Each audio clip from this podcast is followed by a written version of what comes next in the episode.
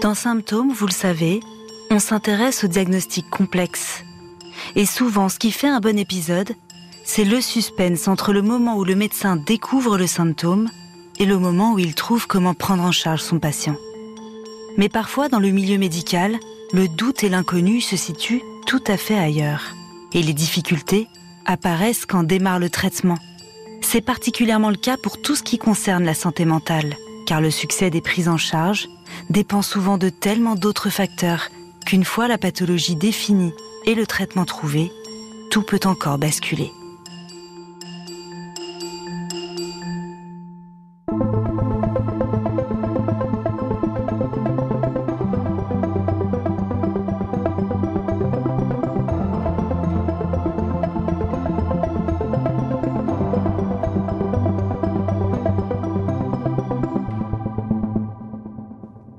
Je suis Éléonore Merlin, journaliste à RTL et vous écoutez Symptômes. Dans ce podcast, des médecins me racontent le cas le plus marquant de leur carrière. Un patient aux symptômes mystérieux, parfois jamais vu ailleurs et pour lequel ils ont mené l'enquête. Dans cet épisode, la parole est au professeur Richard Delorme, chef du service de pédopsychiatrie de l'hôpital Robert Debré à Paris. Il me raconte l'histoire d'un petit garçon amené en consultation par ses parents au tout début de sa carrière.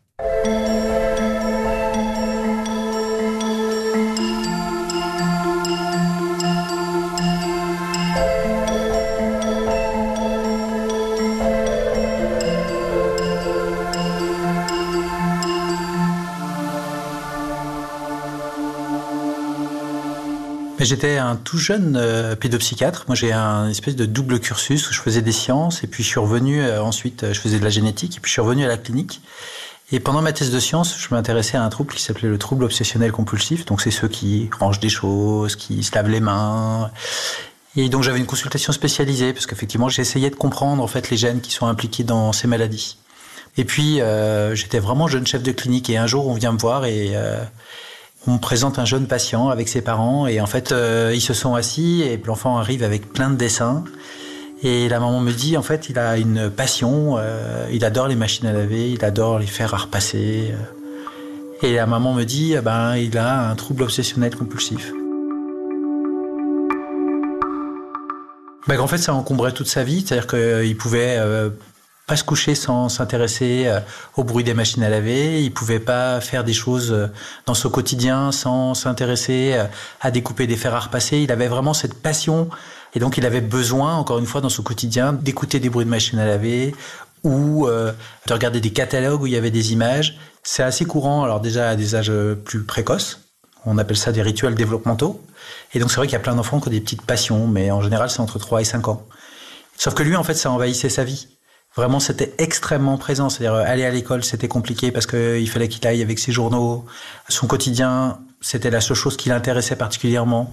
À table, il voulait parler de rien sauf de ces éléments-là. À la maison, il échangeait pas tellement avec ses parents. Ce qu'il aimait, c'est être seul dans sa chambre, passer beaucoup de temps avec ses ciseaux, euh, avec ses crayons pour euh, dessiner, pour euh, vivre sa passion. Et puis chaque soir, c'était vraiment un moment euh, très important pour lui. C'était le moment où il écoutait des cassettes. C'était des cassettes d'enregistrement du bruit des machines à laver.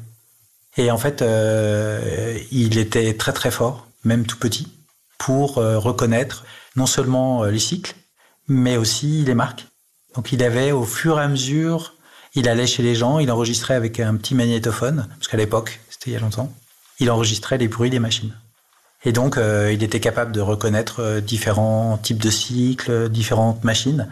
Il avait vraiment un- une expertise assez incroyable et, et très originale. Et donc, c'est vrai que moi, j'étais jeune euh, pédopsychiatre. J'avais vraiment, euh, c'était au début de ma carrière. Et, et donc, j'ai été très surpris par cette histoire. C'était la première fois, entre guillemets, que je voyais une telle passion, un tel engagement. Parents ou non, je pense qu'on a tous croisé un jour la route d'un enfant qui avait une passion très prenante. Mais souvent, ça tourne quand même autour des dinosaures, des pharaons ou des poneys. Alors c'est vrai que dans le cas de cet enfant, un tel intérêt pour l'électroménager, c'est plus atypique. Mais ce n'est pas ça qui interpelle le professeur. Déjà, cet enfant a 8 ans. Il n'a donc plus l'âge de ce qu'on appelle les rituels développementaux, ces jeux très répétitifs, ou les routines avant de se coucher par exemple. Et surtout, sa passion pour les machines à laver semble prendre beaucoup de place dans sa vie. C'est justement ce point que le professeur Delorme va chercher à creuser. En fait, moi, ce qui, m'importe euh, quand je vois un enfant, c'est de savoir quel est son quotidien. Est-ce que ce que les parents viennent voir chez moi, viennent, ils, me racontent une histoire et je veux savoir quelle est l'histoire de l'enfant. Est-ce que ça impacte sa vie? Est-ce qu'il a des copains? Est-ce qu'il fait des activités en dehors de l'école? C'est ça qui m'intéresse le plus. En particulier pour savoir quel est l'impact, quel est le handicap, quel est le niveau d'impact de son trouble. Encore une fois, on, a tous des traits dans le quotidien. On peut être triste, on peut être joyeux, on peut être très obsessionnel et ranger des choses. Voilà. Et donc on a tous ça. Mais par contre, ce qui m'importe, c'est de savoir quel est le retentissement. Est-ce qu'on a des amis? Est-ce qu'on arrive à apprendre à l'école? Est-ce qu'à la maison, on a des conflits avec les parents à cause de ces symptômes? Est-ce qu'au contraire, on a changé sa manière de fonctionner? On a tous des petites passions, mais il y a un moment, cette passion, elle devient tellement encombrante, et elle était tellement encombrante dans la vie de ce petit garçon que les parents étaient démunis. Puis surtout, en fait, il y avait euh, cette impression qu'en fait, c'était tellement envahissant chez lui qu'il n'arrivait pas à communiquer avec ses camarades de classe parce que lui, il s'intéressait à une seule chose, alors que quand on a 8 ans et qu'on a un petit garçon, ben, en fait, on a envie de jouer au foot. On fait des colamaillards ou des trucs comme ça, dans le, des ballons prisonniers dans la cour de la récréation, mais lui, c'était pas ça.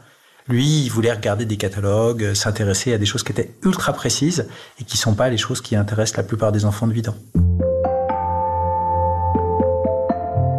C'est un petit garçon qui euh, avait eu des difficultés pour apprendre euh, à parler, qui avait parlé euh, très tard, dit des mots après 24 mois, donc c'est un moment où on considère que les mots arrivent tardivement. c'est un garçon qui avait eu toujours beaucoup de mal à s'adapter à la nouveauté. Et donc la maman rapportait qu'il avait eu du mal à prendre le sein, à s'adapter ensuite aux tétines, à changer de tétine, à changer sa nourriture, a changé les pyjamas. Il était très attaché à ses habits, tout petit.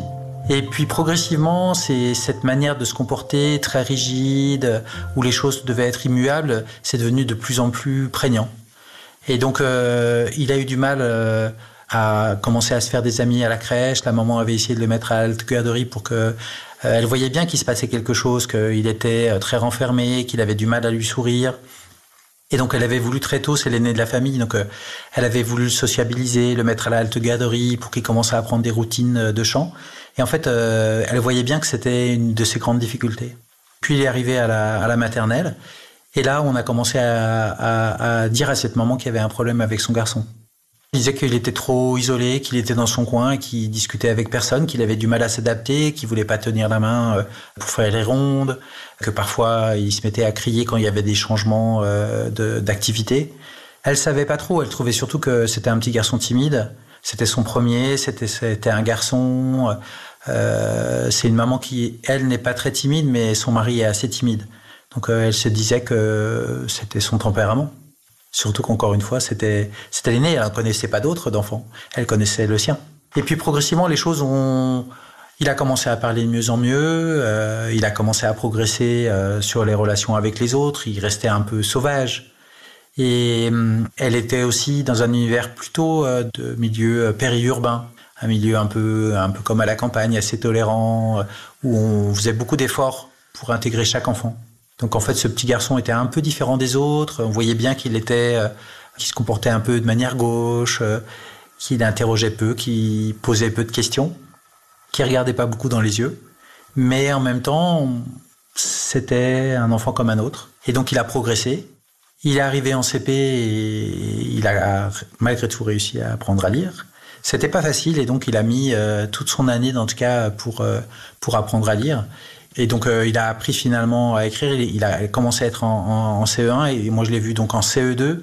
Et les apprentissages académiques, donc euh, l'apprentissage à l'école, c'était un peu chaotique, mais il a, il a réussi en tout cas à, à, se maintenir dans ses apprentissages de, de socle. Mais progressivement, euh, bah, cette passion euh, dont je vous parlais tout à l'heure sur la machine à laver et sur l'électroménager est devenue de plus en plus envahissant. Et au début, c'était juste un peu à la maison, et puis progressivement, c'est devenu à l'école. Et c'est là où l'école a, alerté cette famille. C'était bien ce que le professeur Delorme pressentait. Ce n'est pas l'électroménager le problème. C'est la façon dont cette passion a finalement grignoté de plus en plus d'espace dans les journées de cet enfant. à la maison au détriment des échanges avec sa famille, et puis à l'école, où les apprentissages sont devenus de plus en plus laborieux et les relations avec les autres de plus en plus inexistantes. Les parents de cet enfant sont d'abord allés prendre conseil auprès de leur médecin généraliste. C'est lui qui leur a parlé des TOC, les troubles obsessionnels compulsifs. C'est quand quelqu'un met en place des compulsions, par exemple des gestes répétitifs et irraisonnés, pour atténuer une anxiété liée à des idées obsédantes. Le professeur Richard Delorme est spécialiste de ces troubles. Il cherche à savoir si ce jeune patient en est atteint. Et c'est comme une enquête quand on arrive, quand on a un patient, et donc on doit refaire toute l'histoire. Et l'histoire d'un enfant, c'est l'histoire de son développement. Donc, euh, comment s'est passée la grossesse euh, Est-ce qu'il y a eu des événements particuliers? Et donc, euh, on mène cette enquête au fur et à mesure en essayant d'être le plus, enfin que ce soit un moment agréable. Parce que quand les familles arrivent, elles sont, elles sont paniquées. Déjà, vous avez un enfant malade et puis en plus, vous pensez qu'il a une maladie psychiatrique. Donc, je dis toujours, c'est la double peine. C'est horrible pour vous. Donc, euh, d'ailleurs, vous avez remarqué qu'en venant dans le service, c'est un endroit assez agréable. Et moi, je trouve que c'est vraiment déjà la première étape. C'est de dire, euh, bah, vous êtes dans un service comme un autre et on va vous accompagner comme n'importe quelle maladie. Et donc, euh, c'est hyper important pour moi la manière d'accueillir les gens. Parce que quand on amène son enfant de 8 ans à l'hôpital, en particulier dans un service de psychiatrie, c'est que bah, c'est qu'on est assez mal. Donc euh, encore une fois, c'est c'est comme une enquête. Donc on commence encore une fois à interroger l'enfant sur son quotidien, sur ses relations, et puis progressivement on arrive aux symptômes. Et donc euh, comprendre ces choses qu'il qu'il entravait, cette passion, bah, on essaie de comprendre comment ça s'intègre dans les maladies qu'on connaît. Et donc on a une passion comme ça, bien évidemment ça peut être un trouble obsessionnel compulsif. Effectivement, on peut faire des choses en réponse à des idées angoissantes. Et puis, euh, il y a d'autres euh, pathologies, entre guillemets, euh, ou d'autres difficultés mentales ou d'autres troubles. On peut avoir des choses du même type. Et donc, c'était une, des questions. Et ce qui m'a surpris chez ce garçon, c'est le fait qu'il était extrêmement timide et que je lui posais des questions mais qu'il me répondait quasiment pas ou par quelques mots. Il me regardait pas tellement et puis, euh, il expliquait très très peu, dans tous les cas, euh, bah, pourquoi il avait cette passion. Et en même temps, je comprenais bien que c'était pas un déficit de compréhension de mes questions, mais que c'était euh, une incapacité qu'il avait d'expliquer cette passion. Pourquoi il avait cet intérêt particulier, il était incapable de me le dire. En fait, en médecine, il y a beaucoup d'études qui ont montré que la plupart, quelles que soient quasiment les spécialités, quand un malade arrive, tu le regardes deux minutes et tu fais déjà le diagnostic. Puis après, en fait, tu as un raisonnement inverse. Tu essaies de trouver les preuves pour dire que tu as tort. Et donc, en fait, euh, quand l'enfant est arrivé, j'avais déjà en tête le diagnostic. En quelques secondes, en réalité, la plupart du temps, plus tu expérimenté, plus tu es expert sur cette capacité de faire les choses, en particulier en santé mentale, mais très très rapidement, tu as une idée du diagnostic. Et donc, euh, pour ce garçon, euh, ce qui prédominait dans l'histoire, c'était pas tant cette histoire d'intérêt pour les machines à laver que le reste. Et le reste, c'était toutes ces difficultés qu'il avait euh, dans son développement, toute son histoire développementale, qui était assez, on, dit prototypique, c'est-à-dire assez caractéristique, en tout cas, d'un garçon qui avait un trouble autistique.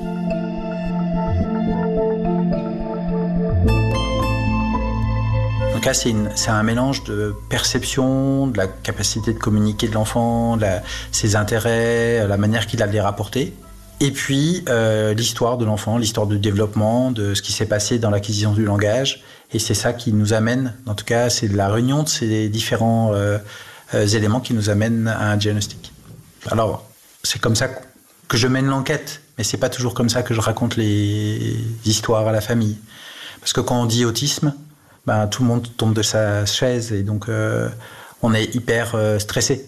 Et la première consultation, c'est pas le moment nécessairement où, sauf si les parents le savent déjà, mais la plupart du temps, on attend un petit peu avant de commencer à donner euh, la nouvelle du, du trouble. Le professeur Richard Delorme est maintenant quasiment certain que cet enfant est autiste. Enfin, qu'il est atteint d'un trouble du spectre autistique. On dit ça car les symptômes sont tellement hétérogènes entre les différents individus qu'autiste, en fait, ça ne veut pas dire grand-chose. Pour cet enfant, c'est son incapacité à verbaliser même sur sa passion et ses difficultés à l'école qui ont permis au professeur de comprendre. Mais alors ça y est, la page blanche est là. Parce qu'une fois que le professeur tient ce diagnostic, il ne sait pas grand-chose en fait. Que va-t-il advenir de cet enfant? Quelle est la prise en charge la plus adaptée pour lui? Pourra-t-il poursuivre sa scolarité? Construire un projet professionnel? Acquérir de l'autonomie à l'âge adulte? Ou devra-t-il être placé dans des institutions spécialisées? Rien n'est encore écrit. Et pour répondre à ces questions, il faut faire un bilan des compétences de cet enfant. Et le professeur tient particulièrement à ce mot, compétences. L'objectif, c'est pas de voir les déficits ou les difficultés d'un enfant. L'objectif, c'est vraiment de faire le bilan des compétences. Parce que euh, les difficultés, ça, la famille, elle les connaît, c'est pour ça qu'elle vient vous voir. Donc si en fait à la fin de la journée ou à la fin des jours euh, où vous venez à l'hôpital, on vous dit bah il n'est pas capable de faire ça, il n'est pas capable de faire ça, il n'est pas capable de faire ça, ça les parents ils le savent déjà. Par contre, qu'est-ce qu'il est capable de faire? Donc euh, et c'est là où en fait on a ces temps qu'on appelle les temps d'hospitalisation. Et donc en général les enfants viennent plusieurs jours, un peu comme surtout pour les petits, ils viennent comme si on allait à l'école. Donc on arrive à 9h le matin et puis on reste jusqu'à 16h30. Et durant euh, les journées où on reste à l'hôpital, en général c'est très peu, très peu de temps, hein, 4 ou 5 jours, euh, ben, on va rencontrer une infirmière, on va rencontrer un médecin, on va rencontrer une psychologue, on va rencontrer une orthophoniste, une psychomotricienne, une éducatrice euh, de jeunes enfants. Et donc et tous ces professionnels-là vont essayer d'amener des informations sur le fonctionnement de l'enfant et puis objectiver ses ressources. Et en fait, tout ce faisceau d'arguments apportés par les psychologues, apportés par les orthophonistes et les psychomotriciens, ça va nous permettre, encore une fois, d'affirmer notre diagnostic et d'essayer d'accompagner l'enfant de manière individuelle.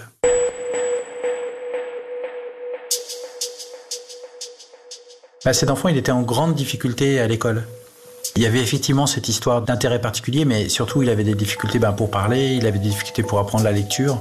Et en faisant les bilans, on a vu qu'effectivement il avait des grosses difficultés sur le langage, ce qui est un élément euh, tout à fait caractéristique de l'autisme. Donc euh, parler c'est compliqué, mais raisonner c'était très simple pour lui. Et ce garçon qu'on pensait euh, avoir des compétences intellectuelles plutôt faibles, avait des compétences intellectuelles de très bonne qualité. Par contre, effectivement, il était très entravé sur le langage. Et donc il avait de grosses difficultés pour euh, comprendre les mots, comprendre les phrases. Dans les troubles autistiques, souvent on a des difficultés qu'on appelle métacognitives, c'est-à-dire euh, comprendre l'humour, euh, comprendre les choses de second degré. Et donc ce garçon, il avait toutes ces choses-là, mais par contre il avait un raisonnement qui était très bon.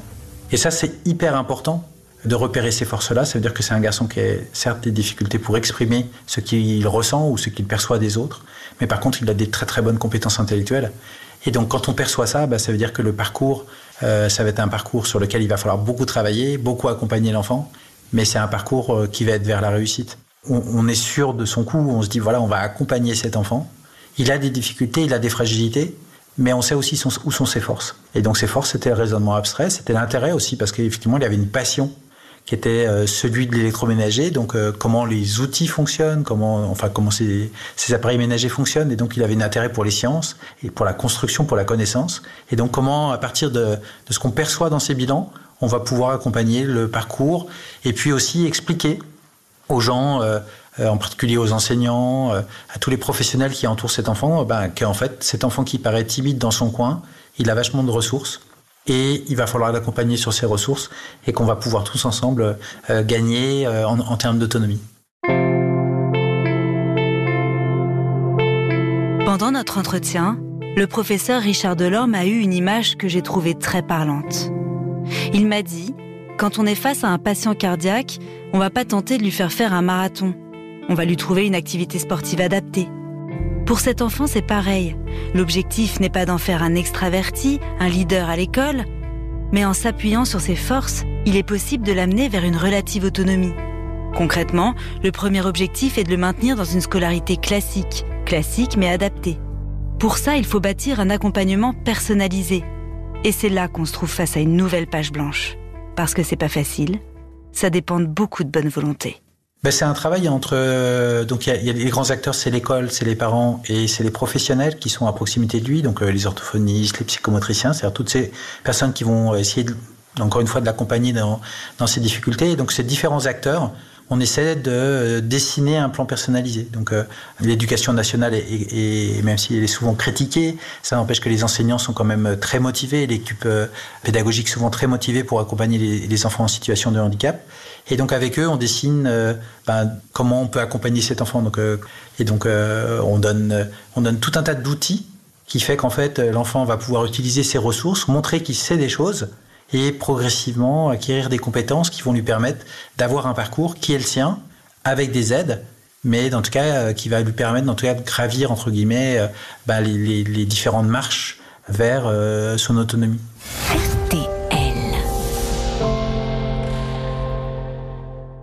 Parce qu'en fait, quand on va à l'école, c'est pour avoir plus d'autonomie, c'est gagner, gagner un peu d'argent, pouvoir construire sa vie telle qu'on le souhaite. Et donc, c'est ça notre objectif, c'est tout ce qu'on va pouvoir faire pour essayer de l'accompagner vers l'autonomie. C'est ça qui est la clé un peu du succès. Donc euh, on a eu tout ce temps qui a, duré quatre ans, qui a été une période très très difficile, où il a fallu convaincre les enseignants qu'il fallait progresser, l'accompagner, et qu'il fallait convaincre aussi euh, ben, les professionnels que ça valait le coup de continuer de se battre, et puis d'accompagner le plus longtemps possible ce garçon. Mais sa passion, en tout cas euh, celle des, machines à laver, des appareils électroménagers, elle restait identique.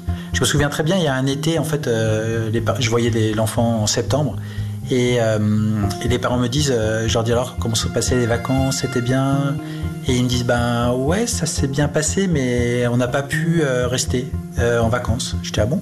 Oui, on est allé, on avait loué une petite maison, et bah, sa bande sonore, les soirs, il s'endormait en écoutant les machines à laver, à casser. Et donc, euh, il pouvait plus écouter euh, sa bande sonore le soir. C'était extrêmement angoissant pour lui de plus avoir ce, son rassurant, cette relation particulière qu'il a encore une fois avec le son des machines à laver. Et il était devenu très anxieux. Le soir, il passait euh, plusieurs heures à essayer de trouver le sommeil. Il se balançait dans son lit, arrivant pas du tout, du tout, du tout à s'endormir. Donc les parents ont été obligés de rentrer pour qu'il puisse euh, de nouveau euh, et enregistrer ses sons, parce que c'était sur des, cassettes à l'ancienne avec des bandes, et enregistrer ses sons et de pouvoir de nouveau retrouver le sommeil et retrouver sa quotidienneté. Je pense qu'il devait avoir 14-15 euh, ans, mais il a 30 ans et ça continue encore. Et maintenant, il écoute toujours ses sons, mais il regarde aussi des vidéos. Et donc, c'est vraiment une passion qui persiste alors qu'il est adulte. Le collège a été une période très difficile pour cet enfant. Mais il a réussi à aller au bout. Sans doute beaucoup grâce à lui-même, mais aussi à son entourage familial et les professionnels qui l'ont entouré. Le professeur Delorme m'a aussi évoqué la grande bienveillance de quelques collégiennes qui ont beaucoup aidé ce jeune patient. Grâce à elle, il n'a rien lâché et a pu commencer à construire la suite. Donc euh, c'était une évidence, c'est qu'il fallait qu'il fasse de l'électroménager. Et donc c'est une, une magnifique histoire parce que euh, on s'est vraiment accroché, ça a été très compliqué. Puis il est arrivé euh, au lycée professionnel. Là aussi, il y a eu une, une, vraie volonté, en tout cas, du personnel euh, du lycée de l'accompagner sur son parcours. C'était une période où il fallait en même temps continuer les apprentissages et puis transformer la passion en quelque chose de concret. Mais encore une fois, cette manière qu'il a d'appréhender le monde, de faire que les choses sont peu euh, muables, c'est-à-dire qu'on vraiment il essaie d'être, de rester au plus près d'une quotidienneté hyper organisée. Bah, ça lui a quand même permis d'aller jusqu'au bout de ses études et il a réussi à avoir son CAP. Et autour de l'électroménager, la réparation des, des appareils électroménagers. C'est une période, euh, il a commencé à, à s'apercevoir qu'il était différent des autres aussi. Alors après, il était embauché. Et au tout début, quand il commençait de faire les stages, donc lui, c'est un spécialiste du rangement, donc il adorait ranger. Et surtout, il comprenait pas pourquoi il y avait des week-ends. Je disais, mais à quoi ça sert en fait les week-ends? Donc ça lui valait quelques griefs avec ses, avec ses camarades parce qu'en fait lui il aimait pas les week-ends parce que les week-ends ça n'avait pas d'intérêt. Lui ce qu'il aimait c'était être euh, dans l'atelier, voir les machines à laver, réparer les machines à laver, comprendre leur fonctionnement. Et donc c'était quelque chose qui était euh, un peu atypique mais dans tout cas c'est sa manière qu'il a de, de, faire les choses. Et donc euh, il a fait ses stages, on a on l'a apprécié. Après il y avait toute cette adaptation euh, au monde, parce que lui, effectivement, il a cette passion, mais comment on est en relation avec le reste du monde? C'est-à-dire, réparer des machines à laver, c'est quand même être dans, avoir des clients aussi, euh, pouvoir euh, comprendre quelles sont les difficultés qu'ont les clients avec tel et tel appareil, et de pouvoir les réparer, commander les pièces, enfin, toute cette partie qui paraît un peu ultra intuitif pour tout le monde. Pour lui, c'était un vrai apprentissage. Donc euh, voilà, il faut vraiment, euh, euh, on l'a vraiment accompagné sur chaque étape. Il a trouvé là aussi un, un, une petite entreprise dans laquelle le, le patron de l'entreprise lui a fait confiance et l'a accompagné sur, cette, sur, ce, sur ce projet. Et donc euh, on l'a aussi accompagné sur le fait d'avoir le permis de conduire, parce que là aussi c'était euh, c'est très compliqué. C'est un garçon qui, où la droite et la gauche n'ont pas beaucoup de sens, euh, où la synchronisation euh, et la désynchronisation des mouvements étaient difficiles. Et donc voilà, c'est vraiment ce travail qui se fait petit à petit, où on part d'une étrangeté, on repère les compétences et puis progressivement en fait on arrive à construire ce parcours et on arrive à ce que ben, il arrive à avoir un parcours professionnel et, euh, puis maintenant, euh, il est devenu chef d'entreprise. Parce qu'effectivement, le patron qu'il avait embauché ben, est parti à la retraite. Effectivement, il a, il construit aussi sa vie intime, avec ses particularités. Il s'est marié et il a eu euh, un premier enfant, un petit garçon, qui va très bien. Et c'est quelque chose de vraiment. Là aussi, c'est une histoire qui est hyper importante pour moi parce que on stigmatise énormément, dans le cas, les gens qui ont des difficultés pour les gens qui ont un handicap. Et euh, avoir des enfants, c'est pas simple. Et euh, parce qu'effectivement, il y a toujours l'inquiétude euh, du placement, du retentissement du handicap sur la vie du bébé à venir et tout ça. Et là, c'est un exemple euh, vraiment d'une magnifique réussite. Euh, il y a une femme qui est super, qui s'occupe hyper bien de l'enfant. Lui, s'en occupe très très bien. Il y a des euh, beaux-parents qui sont là aussi.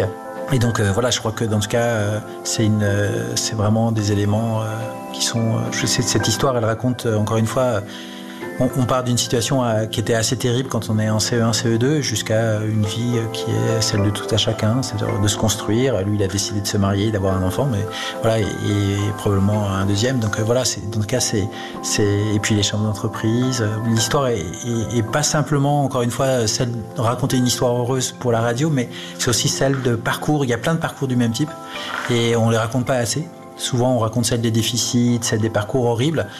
Et ça, je crois que c'est vraiment important de, le souligner. Et donc cette histoire-là, c'est une histoire euh, euh, bah, qui a tracé un peu ma vie. C'est vraiment, euh, on, peut vraiment changer les choses, même quand on a des troubles qui sont sévères. Et ces bizarreries du début, bah, en fait, ça peut être aussi les compétences de demain. Donc ça, c'est vraiment, c'est cette histoire que j'aime, que j'aime particulièrement.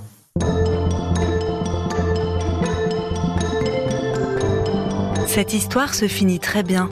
Cet enfant devenu adulte aurait pourtant pu être de plus en plus isolé, à regarder et entendre ses machines à laver tourner.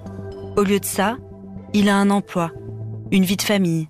Et j'ai envie de saluer tous ceux qui ont rendu ce parcours possible. Parce qu'on est tous tolérants sur le papier, mais pourtant, il faut le reconnaître, on a beaucoup de mal à accepter la différence, à l'école, comme après dans le monde professionnel. Toutes les prises en charge d'enfants autistes ne sont donc pas aussi exemplaires, et le professeur Richard Delorme le reconnaît lui-même, il avait envie de raconter une histoire positive pour donner envie d'y croire et surtout de se mobiliser pour ses enfants. Qu'ils puissent bénéficier le plus possible d'un accompagnement sur mesure qui fait parfois défaut pour une question de moyens ou de méconnaissance de ce handicap. Près de 700 000 personnes sont concernées par un trouble du spectre de l'autisme en France. Ces troubles se manifestent en général avant les 36 mois de l'enfant. Quant à sa cause, elle est dite multifactorielle. Il y a d'abord une prédisposition génétique et l'exposition ensuite à un ou plusieurs facteurs environnementaux qu'on n'a pas encore identifiés aujourd'hui. Merci d'avoir écouté ce nouvel épisode de Symptômes réalisé avec Jeanne Rouxel et Étienne Villan. Pour écouter toutes nos enquêtes médicales, rendez-vous sur l'application RTL et toutes nos plateformes partenaires et merci encore beaucoup pour vos étoiles et commentaires.